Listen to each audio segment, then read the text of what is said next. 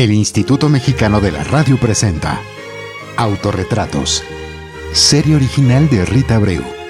Amparo Garrido en el papel de su hermana, Marisa Garrido.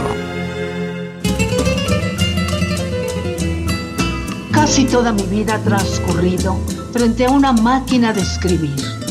Mi imaginación y vivencias me han permitido crear y adaptar las historias más románticas y también las más lacrimosas. A mí se me reconoce por los libretos de telenovelas, aunque mi historia profesional empezó en la radio. Bueno, en realidad empezó mucho tiempo atrás, cuando era yo una niña. Soy nieta del actor Eduardo Arosamena e hija del músico Juan S. Garrido y la actriz Carmen Arosamena.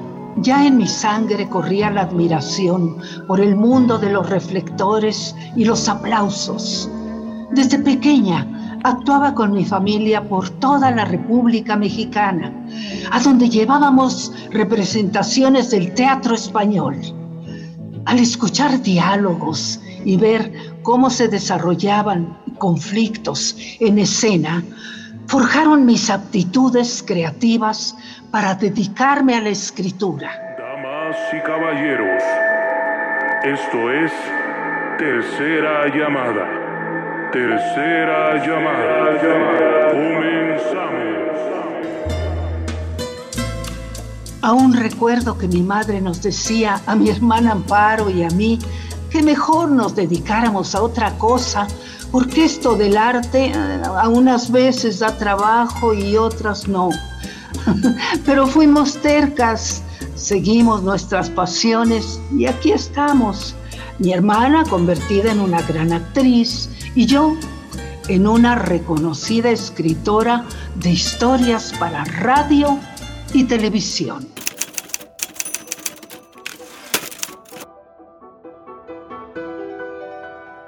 Fíjense, yo estudiaba para pianista en el Conservatorio Nacional de Música. Mientras buscaba alguna oportunidad en el medio, siempre he creído que toda experiencia sirve. No importa de qué se trate, de todo se aprende. Por ejemplo, yo estudié para trabajadora social y me desempeñé en salubridad. ¡Ay, la de cosas que aprendí!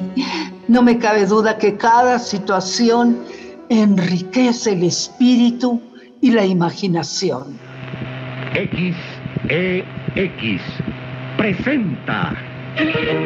Un día de 1947, escuché que en la recién creada XEX estaban buscando voces. Mi hermana Amparito Garrido y yo concursamos y como otras tantas muchachas, nos quedamos. Al poco tiempo escribí en coautoría con mi madre El pan de los pobres, mi primera historia para radio, con mi abuelito Eduardo Arosamena. A esa le siguió una comedia con Mauricio Garcés que se llamó Estudio K. Posteriormente hice El hombre del paraguas, una historia de misterio. Mis historias radiales tenían tal éxito que me buscaron para escribir en Colgate Palmolive. Las marcas de productos de limpieza invertían en la realización de radionovelas y en la capacitación de las guionistas. Todo estaba pensado para llegar a las amas de casa a quienes las tratábamos como las reinas del hogar. no hay que olvidar que las mujeres estaban en casa. Ellas podían hacer con su tiempo lo que quisieran, sobre todo mmm, imaginar. Miren, yo me di cuenta que la temática que más gustaba de las radionovelas era la de las madres que sufren por los hijos por los esposos, por lo que fuera.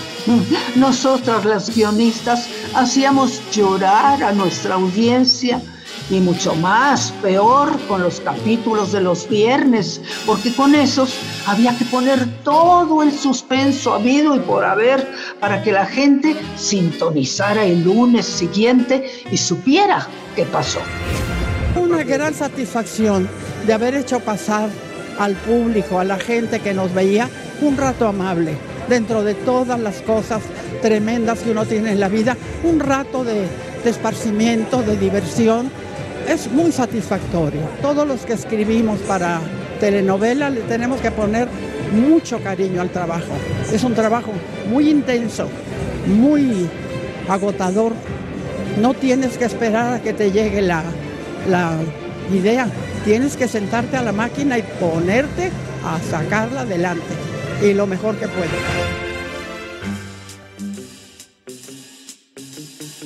En esa época nos pagaban 250 pesos por capítulo, que constaba de 11 o 12 cuartillas, como escritora freelance, es decir, sin contrato fijo. Había que estar al pendiente de los ratings. Si no había audiencia, tampoco había trabajo. Teníamos varias editoras como Lila Yolanda Andrade y Dolores Ortega, quienes nos hacían observaciones y cambios en los libretos. Nosotras nada más nos preguntábamos entre sí, ¿cómo te fue con las Lilas Yolandas Andrades? Corregíamos y entregábamos. Las series eran de 50 a 60 capítulos. Por lo general, las historias no eran tan largas como lo son ahora. No teníamos tantos personajes secundarios. Es más, ni siquiera había tantos actores para interpretarlos. El día de hoy da principio a nuestra historia. La narración de los hechos verídicos vividos por una mujer excepcional.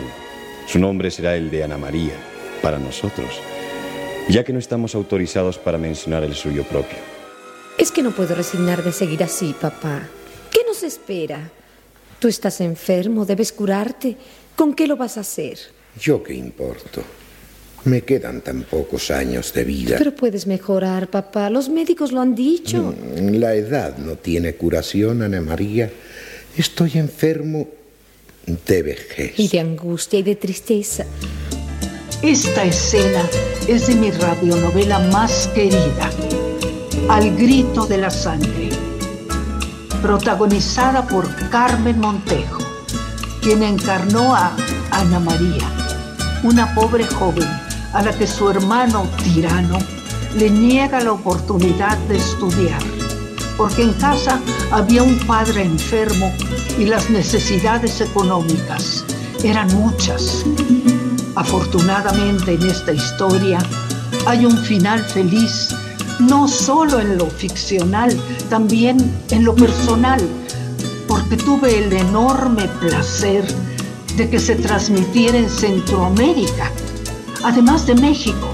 Y por si fuera poco, me gané la amistad y confianza de Carmen Montejo, quien me promovió en la televisión. Y bien, así ha terminado esta historia verdadera, adaptada para radio por Marisa Garrido protagonizada por la inigualable primera actriz Carmen Montejo, que supo darle a su personaje toda la ternura exquisita de la pequeña Ana María.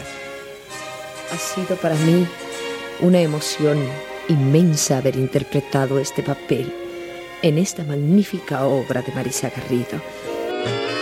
Con Fernanda Villeli escribí siete novelas para la pantalla chica Diario un capítulo.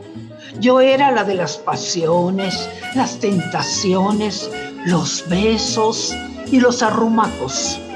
Mientras que Fernanda era la de la intriga, el suspenso y la cuestión policíaca. De manera individual, hice Paloma en 1975, que originalmente se llamaría Chicas que Trabajan donde actuaba Ofelia Medina.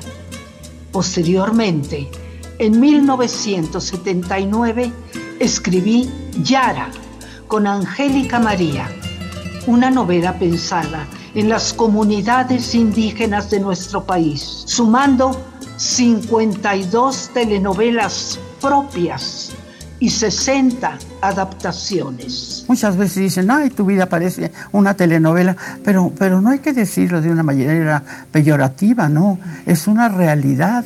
Si tú hablas con la gente, muchos me dicen, ay señora, le quiero platicar mi vida, pues todos tenemos en nuestra vida realmente una telenovela, cómo nos iniciamos, qué familiares tenemos, qué amores hemos tenido, qué ilusiones que logramos. Es una telenovela la vida.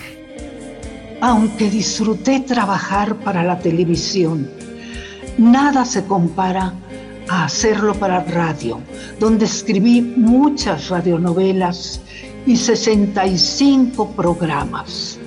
La radio la radio estimula el cerebro, como lo hace un libro, y la televisión tristemente nos quitó el placer de imaginar.